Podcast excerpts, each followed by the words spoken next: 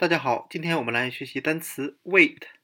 wait 表示等待，那它既有动词词性，又有名词词性。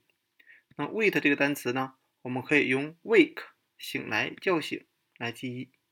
我们可以看一下这两个单词的音标，那它的音标是非常接近的啊，只是后面的爆破音，一个是 T 字母，一个是 K 字母。那 wait 和 wake 这两个单词其实是同源单词，它们的原意都表示看的含义。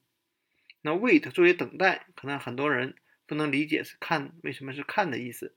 那我们看一下它的派生单词 waiter 男服务员，那其实就能看出来它是看的含义了。因为服务员是不断要看着顾客的需求做下一步动作的。那我们再看另外一个同源单词 watch，watch 表示观看手表。那 watch 同样和 wait 和 wake 都是表示看的含义。那 watch 呢，表示看，这个大家都能看出来啊。通过它的词义就能知道它为什么是看了。